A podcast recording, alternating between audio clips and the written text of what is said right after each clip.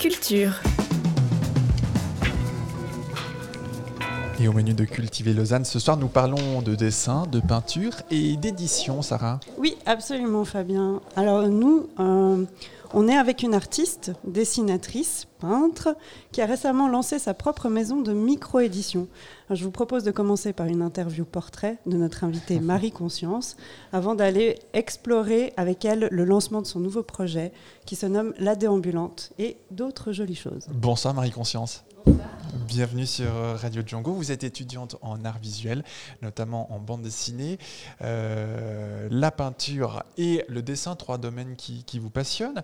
Euh, est-ce que vous avez une préférence pour un de ces trois éléments en particulier? Euh, Alors bonsoir, c'est presque ça. Je suis plus étudiante depuis environ dix ans. bon, c'est pas grave, ça vous rajeunit un petit mais peu. Mais c'est vrai si que j'ai fait, fait, voilà. Ouais. Euh, non, non, j'ai fait les, les beaux-arts en peinture et dessin, mais en fait, j'ai jamais vraiment fait de, de peinture, pour dire la, la vérité. Mais j'ai fait du dessin, oui, c'est vrai. Et, euh, et, euh, et, puis euh, d'autres techniques, aquarelle, etc. Euh, mais je crois que la technique que je préfère, c'est quand même le dessin. Et les collines, que, que j'utilise en ce moment aussi beaucoup, mais que j'utilise vraiment comme, euh, comme le dessin, c'est-à-dire que je dessine à la plume. Et c'est vraiment, je, c'est vraiment je, je, fais ça au trait. -hmm.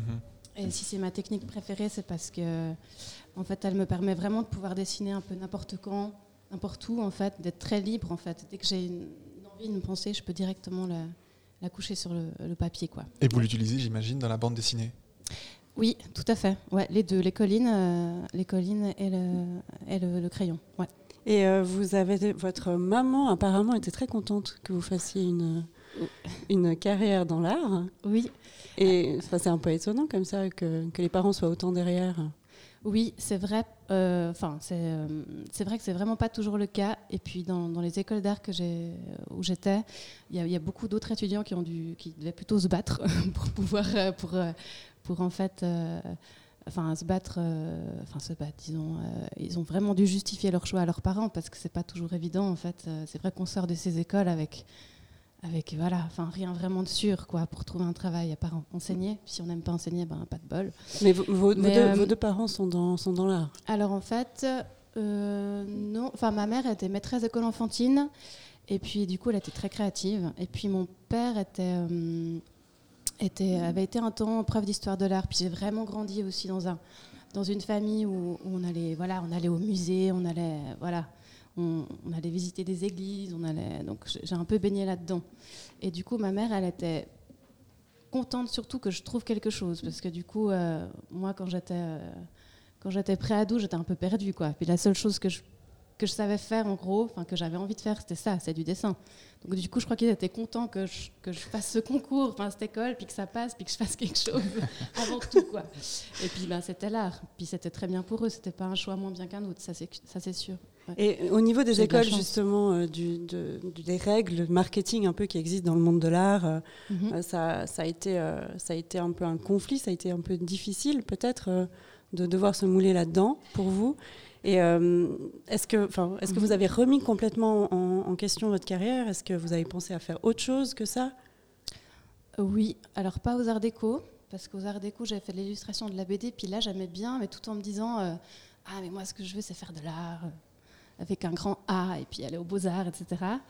Puis en fait, quand je suis arrivée dans cette école, ben, en fait, euh, c'était vraiment le désenchantement parce que je me suis rendu compte que c'était un monde euh, aussi assez euh, superficiel, quoi. Enfin, comme partout. En fait, comme dans toutes les autres écoles, dans tous les autres mondes, ben, y a, voilà, y a c'est aussi euh, capitaliste, c'est aussi, enfin euh, voilà, tous ces vernissages, tous ces expos subventionnés par UBS, par machin, par truc. Enfin, je veux dire, moi je m'attendais pas à ça. Moi, je m'attendais à un truc, je sais pas, j'avais vraiment une idée euh, hyper euh, idyllique, fou, quoi. Voilà, complètement.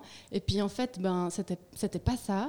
Et du coup, ben, ben j'ai essayé de me fondre dans ce pas ça, dans cette autre chose. Puis j'étais nulle. J'étais nulle pour me vendre, pour, pour défendre mon travail, pour, je sais pas, pour inventer des speeches qui iraient autour. Pour... J'étais super nulle. Je savais, enfin, je savais pas, et je sais toujours pas faire ça d'ailleurs. Donc moi, j'ai dû trouver d'autres chemins de traverse pour, pour montrer ce que je faisais parce que parce que défendre mon travail comme ça, je n'ai jamais su. Donc oui, j'ai failli, j'ai failli arrêter.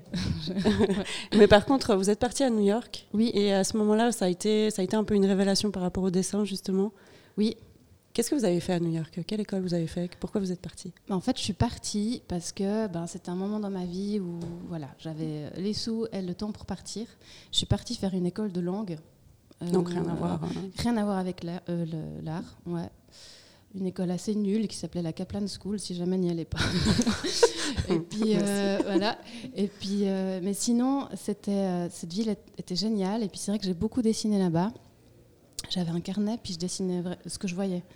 Et puis euh, j'ai beaucoup dessiné parce qu'il y a aussi eu des moments, voilà, quand on part. euh, qu'on est éloigné de sa famille, de ses amis, c'est pas toujours facile, on se sent un peu seul. Et puis du coup, je me suis vraiment rattachée à ça. Et puis j'ai retrouvé en fait ce- ce- cette, cette- cette envie en fait du dessin, quoi, ce, ce truc que j'avais un peu perdu après l'école, en fait, parce que ça m'avait un peu dégoûté en fait. Et puis à New York, ben, je me suis vraiment, euh, j'ai, retrouvé ce dessin. Et puis plus que retrouvé, j'ai, c'est vraiment devenu quelque chose sur lequel maintenant je, peux compter, quoi. Enfin, je veux dire, euh, quand euh, je suis pas bien ou même quand je suis bien, mais c'est quelque chose qui fait vraiment partie de ma vie. C'est, vraiment un ancrage euh, fort euh, dans ma vie, quoi. Marie-Conscience, vous- en préparant cet entretien, vous nous avez suggéré euh, quelques titres de musique Mhm. qui vous plairaient. Ouais. Alors, pour donner un petit peu de respiration et d'air musical Oui. là au milieu, une chanson d'Anne Sylvestre, Oui. euh, Les gens qui doutent. Oui. Pourquoi Est-ce que c'est en image? Avec ce que vous disiez de votre jeunesse où vous doutiez un petit peu? Moi, je doute tout le temps encore. hein. J'arrête pas de douter tout le temps. Et euh, mais du coup, je pense que c'est pas mauvais de, de, de douter. Puis j'aime bien cette chanson parce qu'elle met un peu euh, en valeur, en fait, les gens qui, comme moi, doutent. Alors, on l'écoute. Anne Sylvestre sur Radio Django.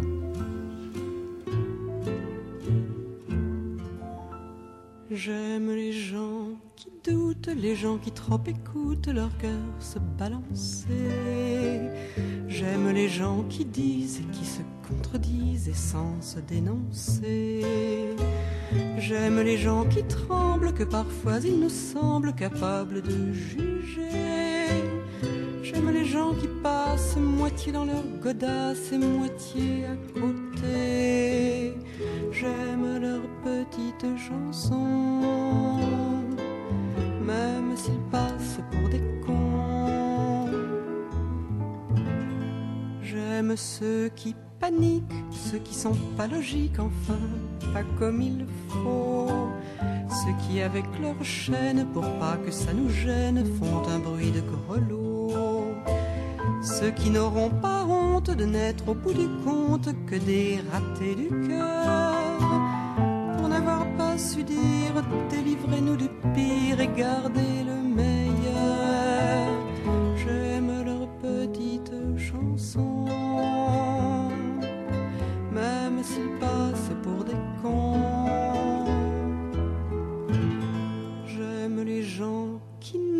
S'approprier les choses, encore moins les gens. Ceux qui veulent bien être qu'une simple fenêtre pour les yeux des enfants.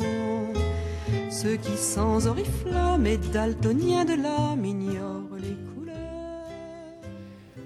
Anne Sylvestre sur Radio Django. Marie-Conscience, vous êtes toujours notre invitée. Et oui, et quand vous étiez à la aide, Marie, euh, vous avez suivi des cours comme celui, par exemple, de micro-édition donné par Barbara Fider. Fédier, oui. Fédier, oui, pardon. Oui. Et du coup, qu'est-ce que c'est la micro-édition? Euh, oui, donc du coup, euh, avant j'ai un peu critiqué cette école, mais c'est vrai qu'il y avait aussi plein de belles choses. Comme, euh, enfin, Donc allez-y quand même. Des, voilà, enfin allez-y, mais en connaissance de cause, quoi. allez-y en connaissance de cause, parce que c'est une école qui vous, qui, vous, qui vous moule, quoi, qui vous formate. Donc il faut y aller, il faut y avoir la tête dure, quoi. Mais, Qu'est-ce euh, que c'est que la micro-édition alors alors? voilà, qu'est-ce qu'est- qu'est-ce que la micro-édition?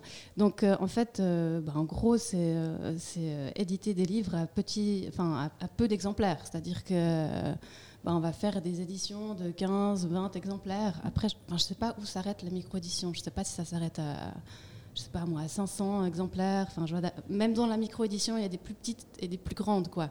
Mais en gros, c'est pas des 2000 exemplaires, quoi. C'est des voilà. votre, euh, votre projet, la déambulante, vous pouvez nous en parler un peu? Oui. Alors en fait, euh, bah, quand j'ai suivi ce cours avec Barbara euh, Fédier là, au, au Beaux-Arts, eh ben, j'ai vraiment adoré euh, justement euh, créer des livres, faire de la mise en page. Enfin, c'était vraiment la conception de la mise en page jusqu'à la réalisation, puis après encore euh, Ouais, enfin jusqu'à la réalisation et tout, c'était vraiment super. Et puis je me suis dit, mais c'est génial, moi j'ai vraiment envie de faire des livres d'artistes, d'être éditrice et tout. Par contre, quand j'ai commencé ce projet de la déambulante, ben j'avais, j'avais pas de rond, j'avais pas d'espace, j'avais- j'avais pas grand chose quoi. Donc je me suis dit, je vais tout faire en tout petit. Et puis ben du coup, il y a tout qui devient possible quoi. Donc du coup, j'ai fait de la micro micro édition parce que du coup, c'était peu d'exemplaires et puis des, des tout petits livres, des mini livres. Et puis, eh ben, j'ai commencé ça dans ma chambre, quoi, avec mon imprimante, mon ordi. euh, Enfin, c'était pas mon imprimante. Mais, mais, euh, ouais, euh, non, non, mais. Bref, comment, comment, on fait une, comment on fait une BD format euh, C'est presque, un- presque un format Barbie, en fait. Ouais, Quand vous dites tout, ouais. tout, tout petit, ils sont vraiment tout, tout, Ils font tout 4 petits. cm sur 4 cm, c'est carré, ouais. C'est des, c'est des micro, mini. micro livres. Et puis ils font 8 pages. Ouais. Comment on fait de, de, de la BD Comment est-ce qu'on raconte une histoire euh, Ben, alors c'est vrai que c'est court, donc il y en a des qui racontent vraiment des histoires. Euh, donc c'est plusieurs artistes hein, que j'édite. Donc il y a des artistes qui racontent vraiment des histoires sur 8 pages avec un début, une fin. Il y a des artistes qui font plutôt euh, une succession d'images avec plus ou moins une narration. mais ouais. Et puis euh, et puis il y a des artistes où ça part dans tous les sens. Alors, est-ce qu'on écrit petit ou est-ce qu'on met une vignette par page Alors ils écrivent très petit. Donc c'est la loupe. Ou alors on peut, ils les font plus grands, puis bah, moi je les, je les rétrécis quoi. Et euh, vous, êtes, euh, vous êtes en collaboration avec plusieurs femmes aussi. Oui. Euh, les personnes que vous éditez sont. Est-ce que c'est tout le temps des femmes? Ben, en fait, presque que des femmes, ouais. Il y a quand même des hommes que j'édite, mais c'est vrai que c'est presque que des femmes. C'est pas un... Je me suis pas dit que je voulais éditer que des femmes, mais c'est vrai que, ben, en fait, souvent, les travaux qui me touchent, ou plutôt les gens avec qui j'ai envie de collaborer, enfin les deux, bah, c'est souvent des femmes. Et puis, euh, bah, je me poserais des questions si, enfin, disons si c'était comme ça aussi dans euh, dans le monde de, de l'édition, de la BD, si c'était que des femmes qui étaient éditées, je me dirais ah ben merde, faut que je- faut que j'édite des mecs quoi. Mais comme en fait c'est vraiment le contraire, je me suis dit que c'était pas un problème. Au contraire même, que c'était plutôt bien que, que j'édite plutôt des femmes. quoi. Et le, le collectif euh, Perada. Euh, Oui. qui, Perada, je, je rappelle juste, ça veut dire soit meute de chiens, soit, euh, soit une vacherie en espagnol. Ouais, c'est vrai, bravo. Euh, des, des recherches. J'ai fait des recherches. Euh, du coup, enfin, votre, euh, ce, ce collectif-là, Oui. vous, vous travaillez ensemble sur la microédition? Alors Sur- en fait, ce- euh, nous, nous, on donnait plutôt des ateliers. Pour le moment, il est un petit peu en, en suspens à cause de nos projets de vie un peu divers et variés. Mais en fait, à l'époque, on donnait des, des ateliers en fait participatifs. D'accord. Et euh, donc, en fait, oui, on faisait des livres, mais avec les gens qui venaient à nos ateliers, en fait. Ils venaient, ils dessinaient, puis nous, avec ça, on créait des, des livres. On faisait des, voilà, des livres avec les gens euh, qui venaient, quoi. Et Ife Niklaus, ça fait partie de, de ce collectif ou vous avez, un Mhm. autre, euh, vous avez un autre projet avec elle? Alors, elle fait partie de ce collectif. Et en plus, on a, bon, déjà, on dessine, on collabore souvent ensemble. Et puis, on vient les deux d'être édités par euh, la, la Bûche, le collectif d'autrices euh, suisses romandes. Euh, et euh, du coup, on a fait un, qui nous ont demandé de faire un- une, une bûchette, un petit, un petit fanzine en fait de 16 pages, voilà, qu'on a fait les deux. Donc ça double vos petits, vos petits livres, ça double le nombre c'est pages. énorme pour moi. ouais, ouais. c'est format A6, c'est énorme. Donc c'est là qu'on peut vous retrouver. Vous avez d'autres projets, d'autres endroits où on peut vous. Alors, j'ai aussi été éditée par euh, Inorata, c'est une maison d'édition qui vient de, qui vient de s'ouvrir. Euh, euh, du coup, ben voilà, il y a aussi un petit fanzine à, moi chez Inorata. Il y a un, un livre pour enfants qui va, qui va se faire, qui est en train de se faire avec ma sœur, qui, voilà, qui s'appelle? qui va s'appeler Miracle chez les Denise. Oh, joli. Voilà. Voilà pour les projets à venir. Mhm. Merci euh, beaucoup, Marie-Conscience. Merci. À Je vous. vous renvoie également sur euh, votre site marieconscience.com où on peut se faire une idée, j'imagine, et découvrir euh, vos œuvres en images. Oui, tout à fait. Absolument. Et puis, euh, aussi, ifeniklaus.com, deux sites que- qu'on vous encourage à aller regarder pour en connaître un petit peu plus sur notre invité et sur son monde ce soir, Marie Conscience, que nous recevions. Et on vous le rappelle, artiste, dessinatrice, peintre et micro-éditrice, comme on le dira. Merci Voilà. beaucoup, Marie Conscience. Merci. Une toute belle soirée. Merci à Sarah pour la préparation de ce sujet. Merci. Voici les reines prochaines. I've never dreamed that I'd meet somebody like you.